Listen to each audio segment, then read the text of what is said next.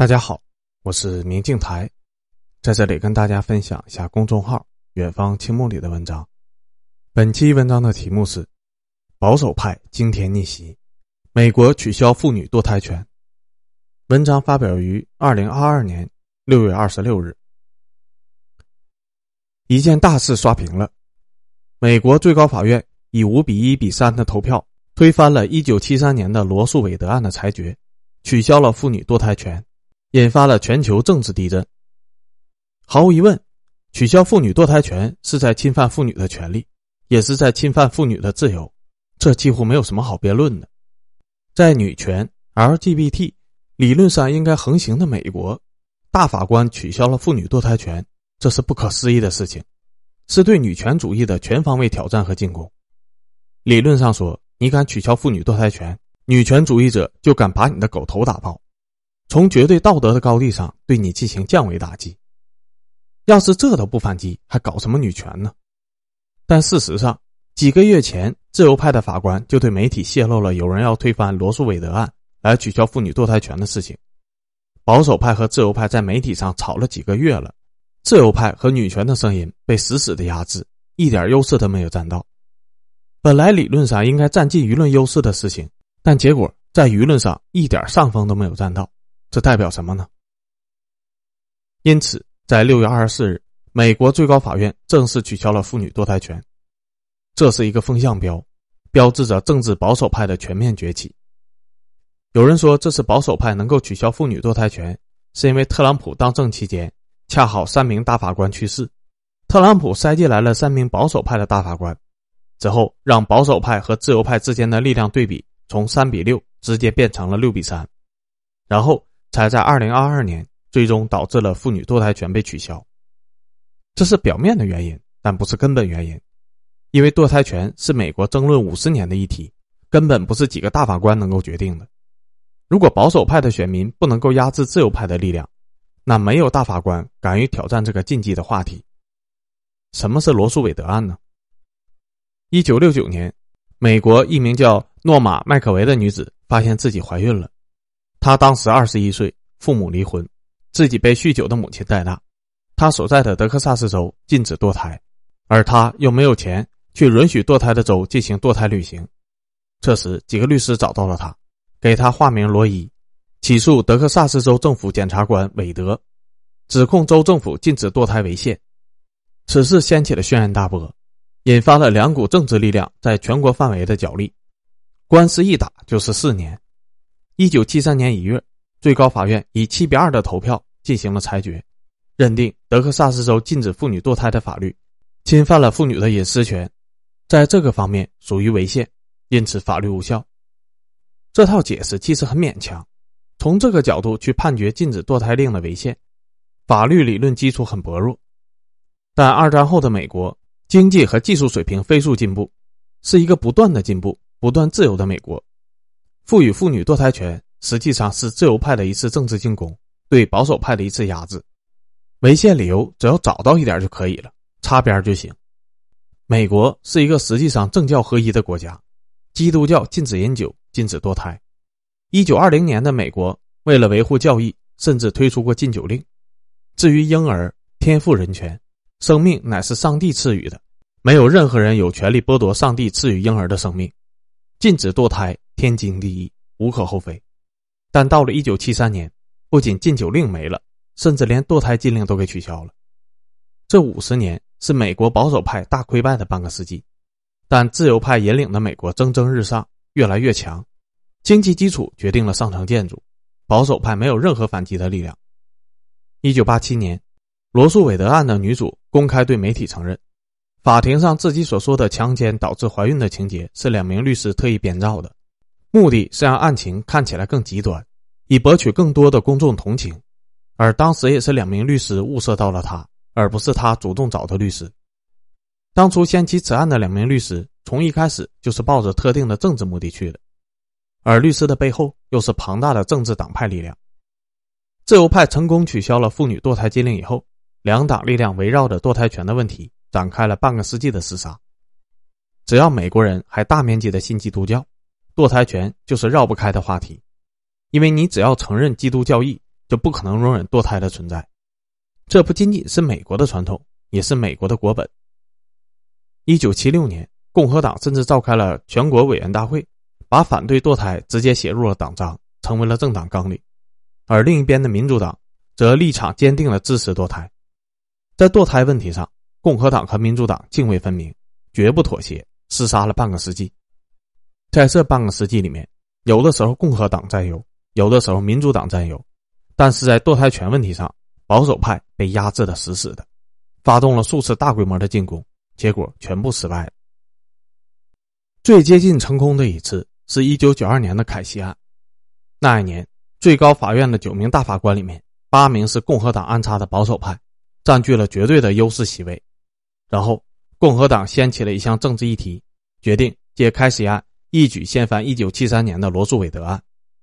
为了打赢这一仗，总统老布什明确的表态自己支持推翻罗素韦德案，并派遣特使专门读案。理论上说，自由派没有任何的反抗能力。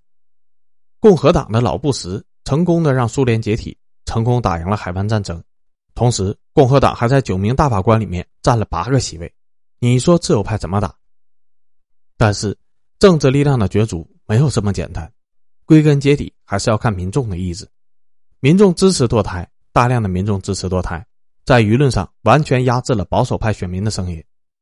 面对铺天盖地的抗议声音，保守派的大法官退缩了，不想为此压上自己的职业声誉。你很难想象，一九九二年保守派在占据了八名大法官席位的前提下，最终投票居然以四比五失败。最高法院再次以隐私权为由。确认了堕胎权受到宪法保护。同年，刚拿下让苏联解体并打赢海湾战争战果的老布什，在自由派选民政治力量的反攻下，居然连任失败了，只当了四年总统就被赶下台了。从这一年开始，保守派势力偃旗息鼓，再也没有人敢提推翻罗素韦德案，这简直就是一个政治禁区。老布什摘了那么多年的政治果子，天时地利人和都在，居然能折在这里面。年年吵架，年年争辩，抵抗一直在持续，但把事情推到最高法院投票这种程度的事情，保守派没有人敢做了。二零一六年，共和党冒出了一个愣头青，向强大的罗素韦德案发起了又一次的冲锋。二零一六年十月九日，尚在和希拉里进行竞选中的特朗普，还没有当上总统，就对媒体公开表示，如果大家选他上台，那么他会任命最高法院的大法官。来推翻罗素韦德案。如此的反女权，各方面的政治承诺都带有极端的保守派标志的特朗普，最后居然被美国选民给硬生生的推上了总统宝座。上台以后，特朗普立即掀起了大规模的倒退，颁布了一个又一个让保守派选民满意的政令，并连续任命了三名大法官，让保守派的大法官的席位达到了六人。但特朗普并没有成功的推翻罗素韦德案。自由派的力量反扑了，时机不成熟，只能先酝酿。二零二零年，美国遭遇新冠疫情，全国一团糟，自由派趁机把黑锅全部都扣在了特朗普头上，最终特朗普选举失败，因此下台。二零二一年，拜登上任，支持女权，支持同性恋，支持 LGBT，支持自由派的一切。二零二二年，保守派大反扑，甚至一举推翻了罗素韦德案。别说什么女权了，连堕胎权都给你取消了。对此，拜登表示了强烈的反对。拜登必须要反对呀，因为自由派是民主党的基本盘。但实际上，早在五月份判决下达之前，拜登就已经开始造势了，联合一切可联合的政治力量，全力的保护罗素韦德案。他说：“否定对堕胎权的保护，不仅残忍的剥夺了女性对待自己身体的权利，这种做法也毫无隐私权可言。”记住我的话，若最高法院推翻了罗素韦德案，他们接下去可能对同性恋婚姻也会这么做。拜登联合了女权力量，联合了同性恋力量，结果还是没有制造足够大的舆论，最终在六月二十四日失败。这绝不仅仅是一个堕胎权的问题，而是一个根本性的力量逆转。堕胎权从始至终只是一个政治幌子，博弈的工具而已。自由派说，堕胎是女性的权利。反堕胎权就是在侵犯女权。保守派说，每一个胎儿都是生命。美国总共有六千万的胎儿被堕胎，其中三千万是女婴，她们也有女权，结果还没出生就死掉了，这是在侵犯女人的生命权。所以，口头对轰是没有意义的，双方谁都说服不了谁，最终的还是要看政治力量的对比。支持取消妇女堕胎权的美国选民到底有多少人？他们到底有多大的声音？会投出多少张选票？这才是核心的关键。特朗普时代的美国白宫前新闻秘书、共和党的美女凯莱·麦肯阿尼，对美国妇女堕胎权被取消这件事情表示热烈的庆祝。他发推特说：“美国终于取消了妇女堕胎权，以后再也不用和朝鲜以及中国这样的国家为伍了。”如今，保守派成功推翻了罗素韦德案，这几乎可以断定。拜登将会连任失败了，二零二五年新总统将取代拜登的位置，除非未来三年发生奇迹。这个新总统就算不是特朗普，也会是特朗普的翻版，另一个保守派总统，反女权、反同性恋、反全球化，都是这个新总统非常可能做的事情，并且多半非常敌视中国。保守派力量的大幅崛起，归根结底在于经济原因，在一九二零年到二零一零年。自由派代表着希望，代表着进步，在自由派的带领下，美国经济蒸蒸日上。你可以怀念过去，但你不会拒绝金钱。而解放女权、解放个人权利也符合大家的利益，因此罗素韦德案成为了坚不可摧的高山。保守派屡次挑战全部失败了，归根结底是因为保守派在当时代表着落后，代表着穷困。但最近十年，美国的自由派在搞什么？以前的女权是在解放生产力、发展生产力，最近十年的女权在干什么？最近十年的女权到底是在解放生产力、增加社会总财富，还是在压制生产力、减少社会总财富？大家心里都很清楚。而从女权、动保等引发出来的 LGBT 思想，已经发展到魔怔的地步了。美国原子能机构的新任副部长是本文的配图，也不知道能不能过审。他宣称。自己是一个女人，你觉得这是在保护弱势群体吗？你觉得这是在发展生产力、解放生产力吗？到处都是同性恋、异装癖、变性人、心理女性。如果这么搞能让美国更富，让美国人更富，大家也就忍了，无所谓。但整天这么的乌烟瘴气的搞，美国并没有更富，社会的财富并没有增加，那大家就忍不了了。中立派大规模的转变为保守派。他们希望有人能站出来，把这群妖魔鬼怪给干掉。罗素韦德案的大翻盘等于是一个集结令。在过去几十年，女权、动保、LGBT 得势的时候，没有人敢挑战他们，因为他们的政治力量太强大了，谁敢出头说话，谁就会被暴揍。而现在的女权力量中的最强者被人一击干掉了，倒地不起。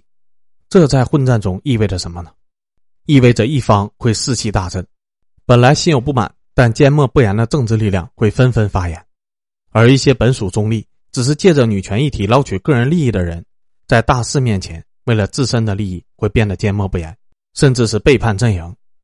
一增一减会导致双方的力量瞬间出现极大的逆转，差不多相当于古代军阵对攻的时候，一方被斩将夺旗以后的后果。禁止堕胎呀，无论从任何的维度说，都是赤裸裸的侵犯女性权利。禁锢女性的事情，在多方政治力量的抵抗下，居然能够最终成功。女权力量连这个都守不住了，以后谁敢相信跟着女权大旗走能够升官发财呢？保守派的美国红脖子在二零一七年起事，被自由派反扑以后，力量反而变得更强大了。美国将全面的倒退，不仅反女权、反同性恋会变成未来的主流，反移民、反黑命贵、白人至上思想。也会跟着兴起。归根结底是利益的争夺，能带来更多的利益，就可以忍受所谓的多元化；不能带来更多的利益，肯定就是优先考虑自己的利益。自由派的兴起代表增量利益的分配，这个过程中对保守派的压制是温和的，因为保守派只要拿到了足够的利益，愿意让渡一部分权利；而保守派的反扑属于存量利益的争夺，这个过程中是没有增量利益的。因此，对自由派的压制是非常粗暴的。没有新增利益作为交换，自由派不可能愿意放弃已经到手的权利，那巨大的不满就会滋生。这个权力争夺的过程是非常可怕的，非常容易出事。就算不内战，也会带来一系列的暴力和内耗。保守派的全面崛起，第二个特朗普即将被美国选出来，这并不代表着美国会重新辉煌，只能说明美国实在是没有增量利益来平衡各方面的关系了，只能牺牲一部分群体的权利和利益来满足另一部分群体。我对此的理解是，美国真的要见顶衰落了，否则保守派不会变得如此强大。